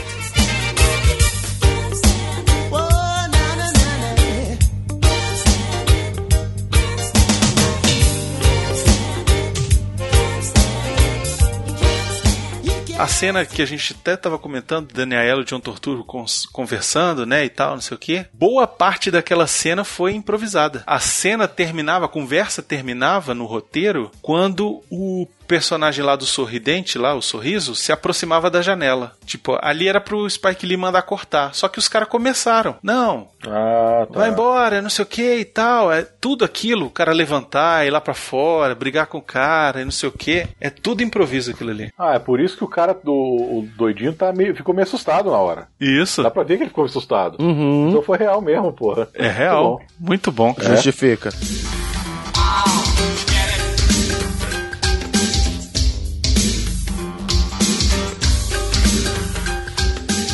Esse filme ele foi inspirado por um incidente real que rolou em Nova York, onde alguns jovens negros foram expulsos de uma pizzaria por alguns jovens brancos em um lugar de Nova York chamado de Howard Beach. E aí o Spike Lee teve a inspiração de escrever a história baseada em várias outras coisas que já ele sabia que aconteciam com os negros desde 400 anos antes. Cara, vou mesmo você, vai.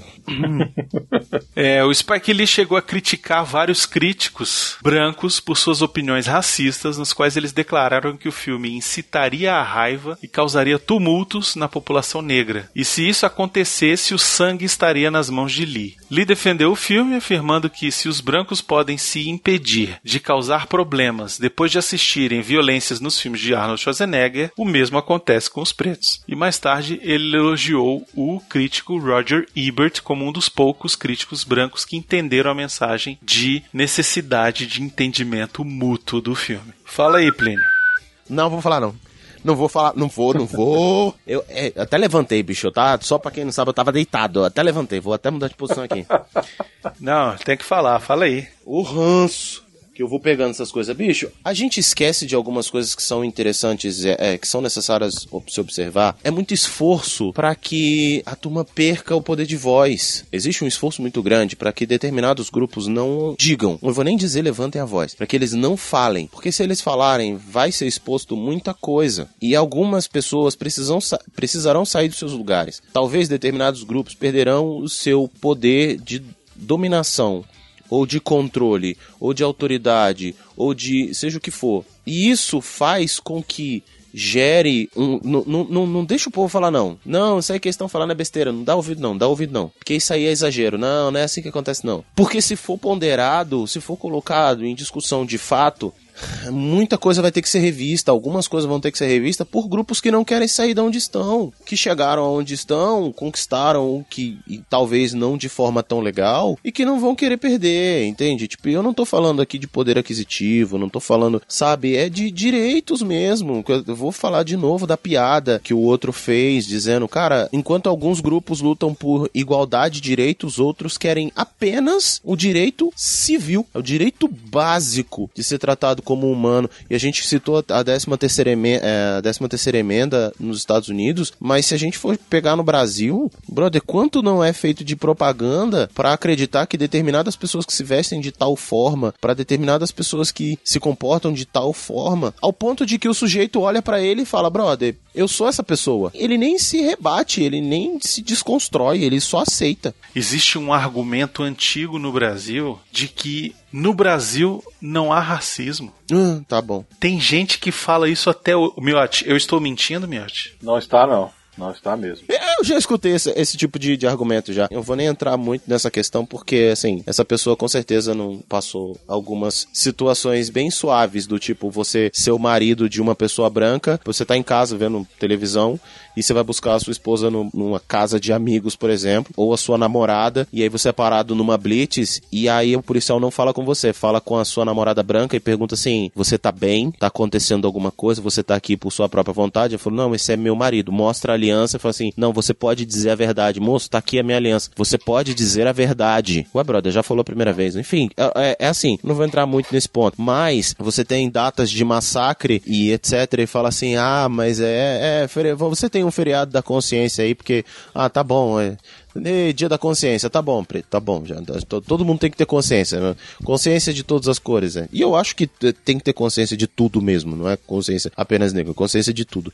Mas aí começa a desvalorizar esse discurso, mas engraçado, outros tantos discursos não são desvalorizados, né? Não, não se questiona que e aí com mostrando que determinados grupos podem estar onde estão. E não, não, é isso aí é valorizado mesmo. Se você tem um pouquinho de cor e nunca andou em lugares como um Copacabana da vida ou, Jardins em São Paulo ou até aqui no Lago Sul em Brasília, de repente a, a, a Honda policial tava andando perto de você e você não precisa nem estar mal vestido, tá? Tipo assim, você tá com uma roupa básica, uma camiseta básica e um jeans, modinha ali tá tranquilo e, e de repente a, a, a motinho tá atrás de você. De repente você escuta as travas de carro. Então assim, não, não tem racismo no Brasil. As pessoas fazem isso por uma questão de segurança, eu entendo. O discurso, e aí eu vou dizer agora nessa pandemia como professor, quem estuda em escola particular parou duas semanas. Quem estuda em escola pública tá voltando às aulas agora na próxima semana, dia 29 de, ju de junho. E detalhe, basicamente o ano tá perdido. E quem tiver acesso ao currículo vai ver que é um currículo raso. E basicamente a gente está sendo treinado para dar em- em- um conteúdo raso para os meninos só para dizer que eles estudaram esse ano. Então assim, não, não, não. A, a escola pública ela não é de fato para construir isso, porque eu não tô falando de questões como quem estuda em escola particular tem acesso à internet, tem pelo menos o celular da mãe ou do pai para poder fazer. Eu não vou nem falar que tem um iPhone próprio, tá? Vou, vou pegar básico.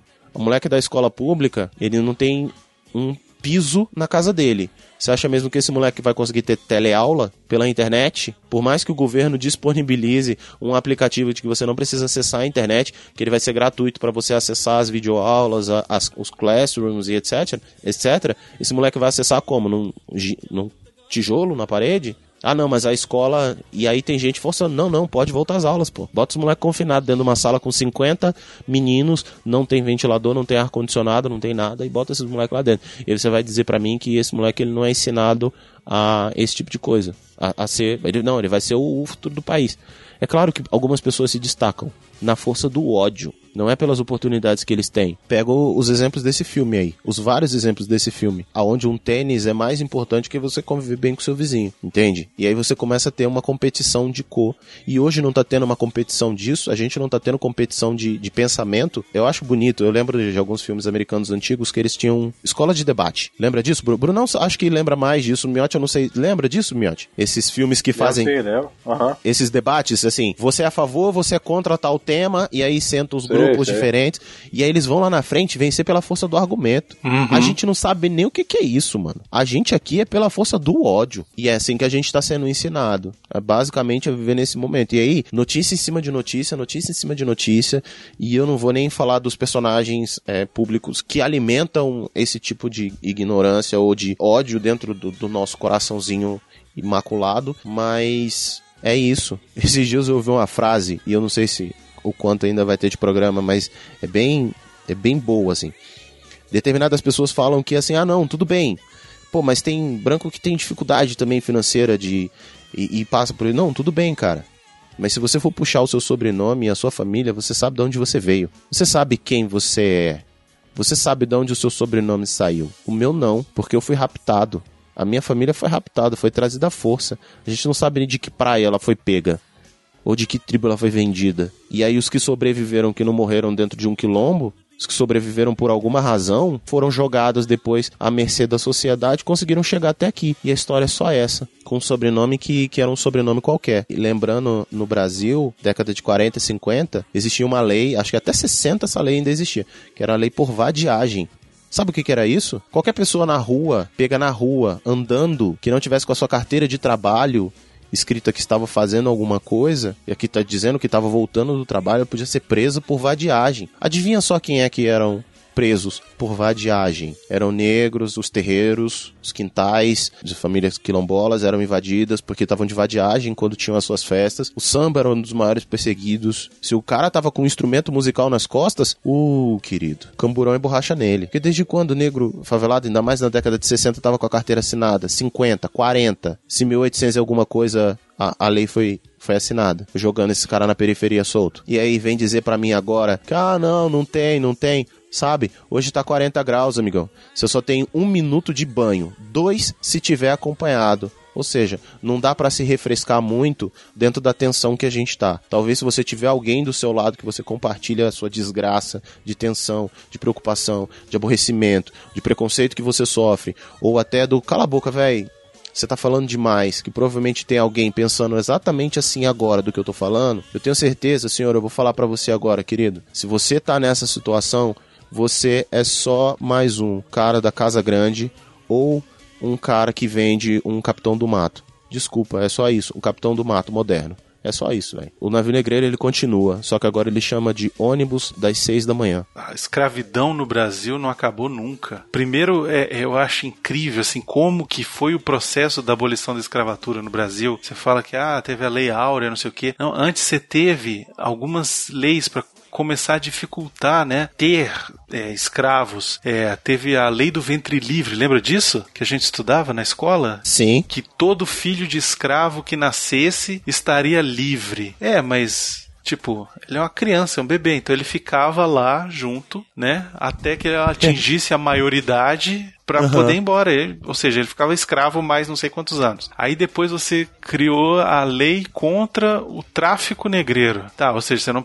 podia trazer gente nova, né? E aí quando finalmente aconteceu a, a abolição da escravatura, lei áurea, você acha que tipo foi feito algum processo de medida para inserir a população na sociedade? Não, não, velho. Vocês têm que disputar mercado de trabalho com branco, com imigrante, provavelmente uma galera que era muito mais qualificado, não tinha passado sofrido na mão de capataz. E Isso é Uhum. até hoje, brother. Isso é até hoje. Então você vem falar de ah, não, porque essa história de que ah, eu não tenho privilégio, não sei o quê. Meu irmão, cala tua boca, velho. É por isso que eu, eu não sou ativista. A galera, vocês que acompanham o que isso assim, ou quem chegou agora que nunca ouviu minha participação, sabe que eu não sou ativista, que eu não sou essa galera do.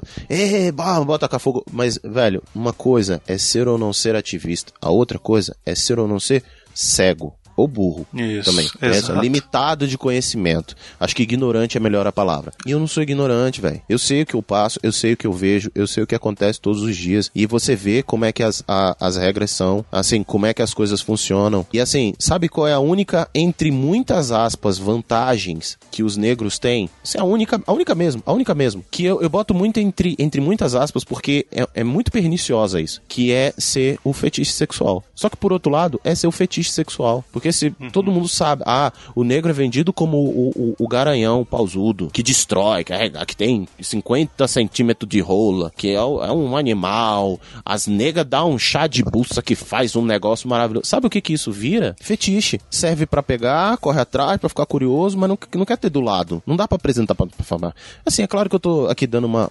hipervalorizada em alguns pontos, que hoje tá um pouco diferente. Mas há 15, 20 anos atrás não era assim. Continuava como fetiche. Eu acho até engraçado na 13 terceira emenda fala um pouco. Aqui não tem isso, mas mostra quando mostra que a menina tava certa. Que é assim, o estupro contra a mulher negra aconteceu desde sempre. Afinal de contas, negros não tinham alma. E tipo assim, a iniciação, comer uma mula e comer uma mulher negra era a mesma coisa. Então, fode com essa bicha aí, ó. E no final pode matar também. Aliás, só mata se for escrava ruim. Se for uma escrava boa, não mata não. Só aleja, como diz o filme do outro. Então, velho, é, é isso. É isso. E aí vira fetiche. Mas, de qualquer forma, e, e aí se você for conversar com mulheres negras, conversa com mulheres negras. Beleza, você tá achando que eu tô de mimimi? Conversa com uma mulher negra e pergunta quantas vezes ela foi trocada porque o namorado largou ela pra...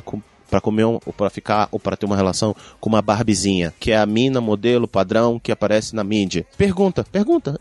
Não precisa perguntar pra mim nem acreditar em mim não. Conversa com a sua amiguinha que tem a pele mais escura. Mais escurinha, a queimadinha, a chocolatinho. Pergunta quantas vezes ela foi deixada de lado pra Barbizinha da turma. Pergunta quantas vezes o cara, o negro, ele só é bonito, Michael B. Jordan da vida, porque ele é um negão saradão, tal, não sei o que.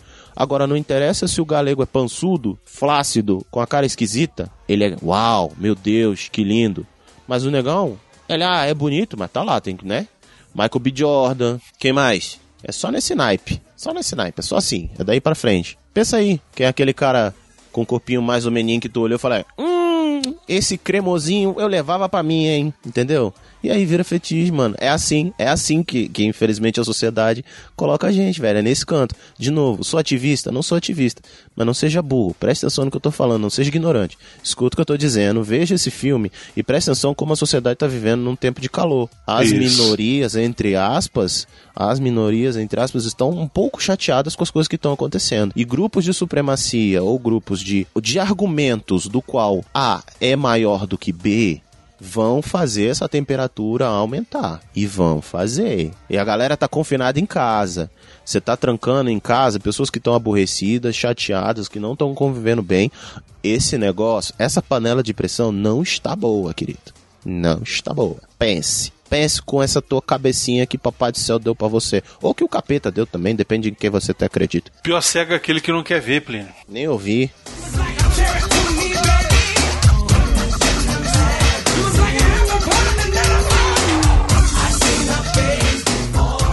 Vamos discutir o final do filme.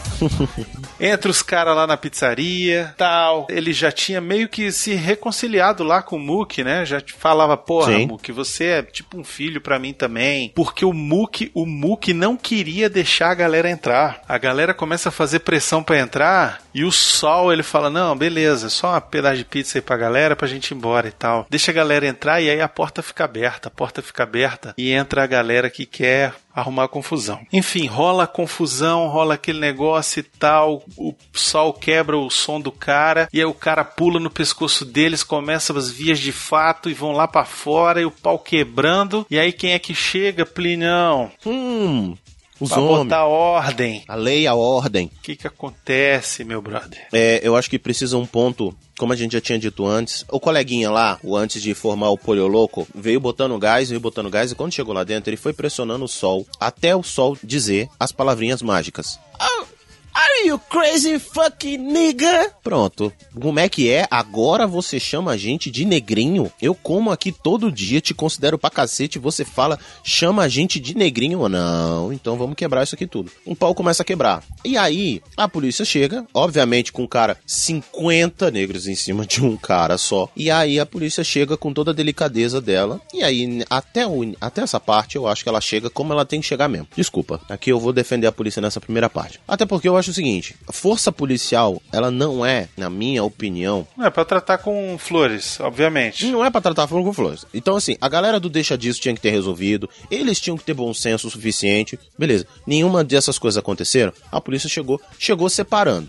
Até aí tudo bem. Só que, como era um pequeno jovem negro mais forte, a galera esquece a hora de parar o enforcamento, né? Então eles separam, tiram o cara de cima e com o cacetete de madeira forçam até que o jovem perde a consciência e aí a frase que não quer calar e é mais atual não, não há, que é eu não consigo respirar, eu não consigo respirar. As pessoas em volta dizendo solta ele, ele já saiu de cima, ele já tá, rendeu, já soltou, já soltou, solta ele, solta ele. Não solta até que ele falece na mão da polícia. A polícia com o outro consegue tirar, né? Só tira de cima, prende, bota lá dentro e a galera acredita assim, ele morreu, ele morreu, ele morreu. E aí, pra não ter testemunha, porque quem é que vai acreditar nos negros, afinal de contas, é vitimismo, eles pegam, colocam o corpo no carro e levam para levar para algum outro lugar que ninguém sabe onde é que é, porque no filme não mostra, apenas somem com o corpo dali, enquanto prendem o arruaceiro que passou o filme inteiro penteirando os outros. E aí começa, meu irmão, o caos. Eu, eu não sei nem dizer, Brunão. É a revolta, né, cara? Dê nome para isso, Brunão.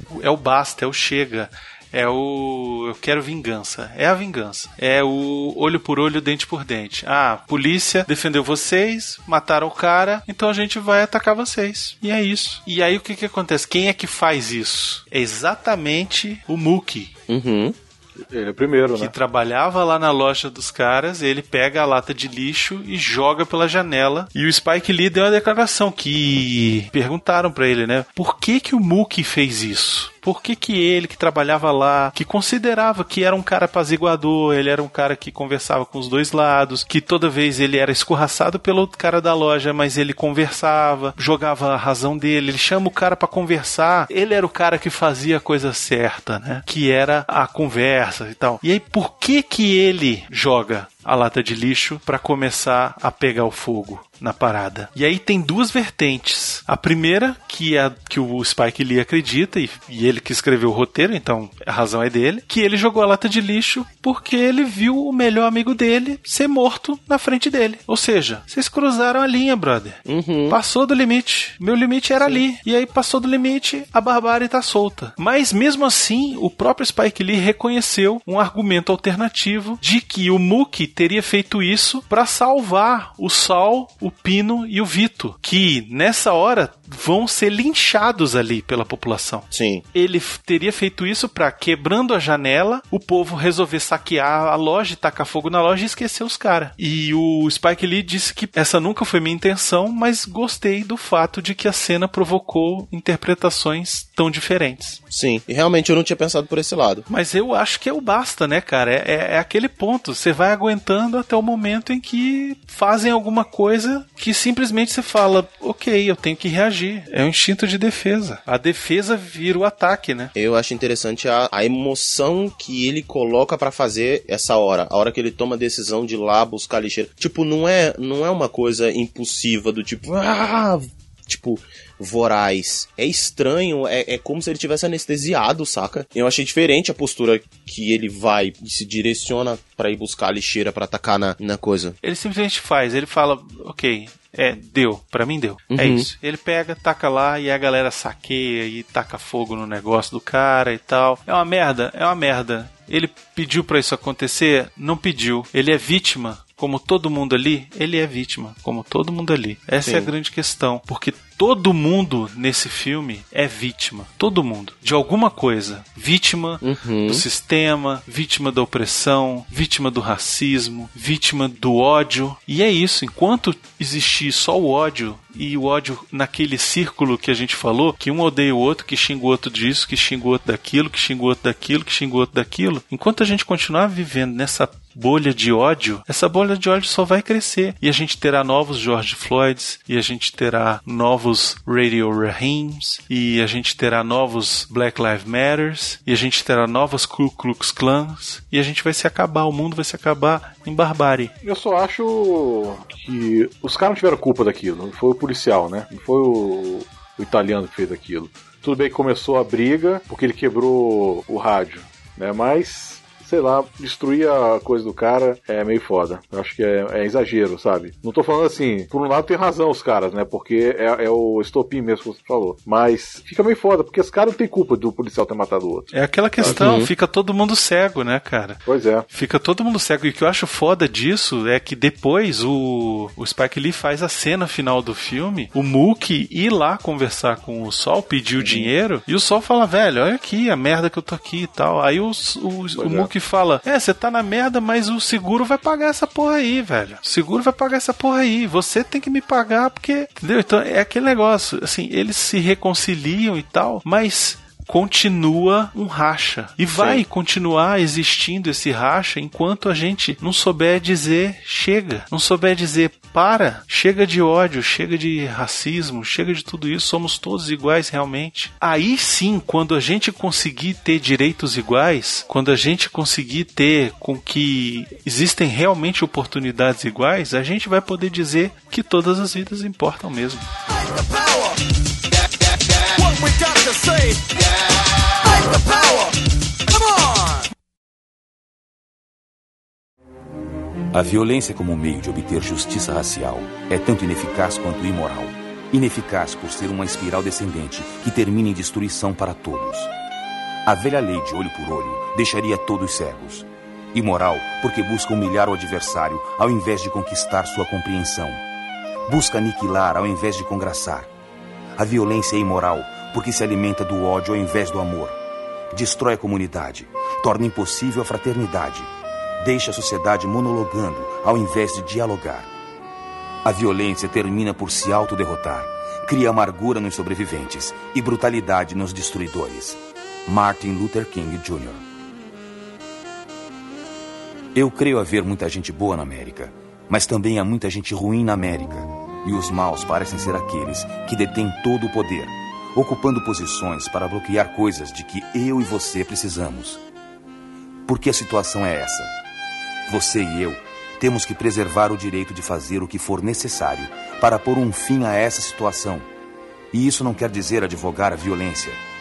Mas, ao mesmo tempo, eu não sou contra o uso da violência como legítima defesa. Nem sequer a chamo de violência quando ocorre em legítima defesa. Eu a chamo inteligência. Malcolm X.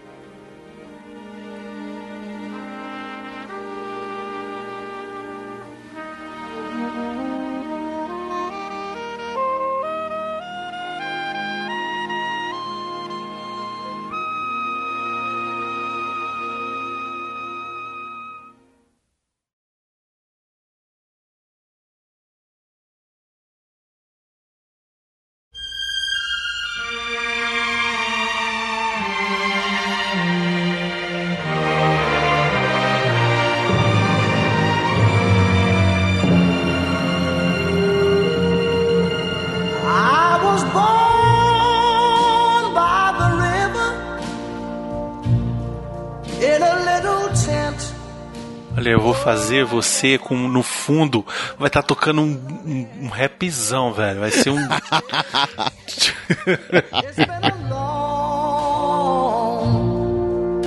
long time coming, but I know. Opa, eu achei que o Miotti fosse soltar aquela. Não existe tempo ruim pra fazer um bom sexo. Não tem calor e nem frio o suficiente. Eu, eu, na hora que tô assistindo, eu falei, eu, eu acho que eu vou nessa. Só que eu, só no gelinho, só no gelinho. Só no gelinho. Ou então a Rose Pérez tá gostosa pra caralho. Puta que pariu. No. É, pois é. Eu tava esperando alguma coisa dessa, mas tudo Aham. bem. Ah, eu fui de boa, hoje fui de boa. It's been a long, a long. Mas um boombox daquele ali também, puta merda, velho. Que inclusive aquele boombox botou abaixo o som dos latinos. Então, por favor, mais, mais respeito ao boombox. que usam demais 20, aquele boombox. 20 fucking pilhas. 20 fucking pilhas grandes, brother. Pilha 20, C, mas você não né, velho? Que é aquela gigante. Mano, 20 fucking pilhas grandes. Aquilo é uma bateria de carro, velho. É. It's been a long, a long time coming, but I know a change gonna come. Oh, yes, it will. Then I go to my brother. And I say, brother, help me please.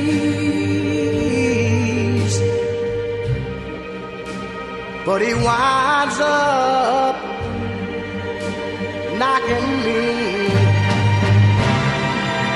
back down on my knees.